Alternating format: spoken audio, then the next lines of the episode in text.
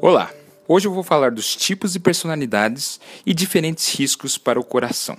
Por muitos anos, a comunidade científica compreendeu que o tipo de personalidade que a pessoa tinha poderia aumentar ou não o risco de certas doenças.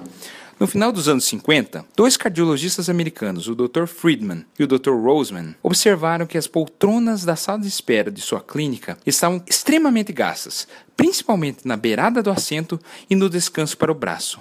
O mais interessante é que eles haviam recém-adquirido as cadeiras. Será que o tecido que era de má qualidade ou havia algo de errado com seus pacientes? Observando mais de perto, os médicos perceberam que as cadeiras, em pior estado, eram aquelas escolhidas pelos pacientes que tinham algum problema coronariano, ou tinham infartado, ou tinham angina. Esses tendiam a sentar na beirada da cadeira e pular do assento frequentemente, perguntando se o médico chamaria eles ou não, e a bater na porta dos médicos. Eles pareciam estar em alguma prova de atletismo, só precisando ouvir o disparo para saírem correndo. Pois bem, será que o problema cardíaco tinha a ver com esse tipo de personalidade? A resposta é sim. Nessa personalidade, que esses médicos cunharam como personalidade tipo A, as pessoas são bem-sucedidas, mas imensamente competitivas, impacientes, pressionadas pelo tempo e, em especial, hostis, ou seja, agressivas, ameaçadoras e se frustram com facilidade. Já a personalidade tipo B são aquelas pessoas mais relaxadas e que tendem a se adaptar melhor com os desafios da vida. Ter uma personalidade do tipo A aumenta o risco cardíaco tanto quanto fumar ou ter colesterol alto.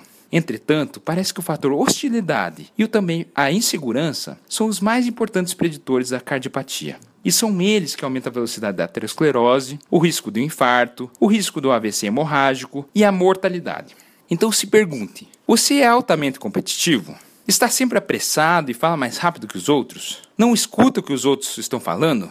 Frequentemente está fazendo muitas coisas ao mesmo tempo? Fica constantemente irritado com o trânsito, com filas, com filhos? Ou está sempre preocupado com o futuro? Se você respondeu sim a todas ou quase todas as perguntas, está na hora de repensar sua vida. Tente reduzir estresse, ouça nossas dicas sobre manejo de estresse em outro podcast. Aprenda a controlar a respiração. Seja menos exigente com os outros, especialmente com você. Procure ajuda profissional, tipo psicólogos, personal coaches e até psiquiatras. E principalmente, valorize sua vida.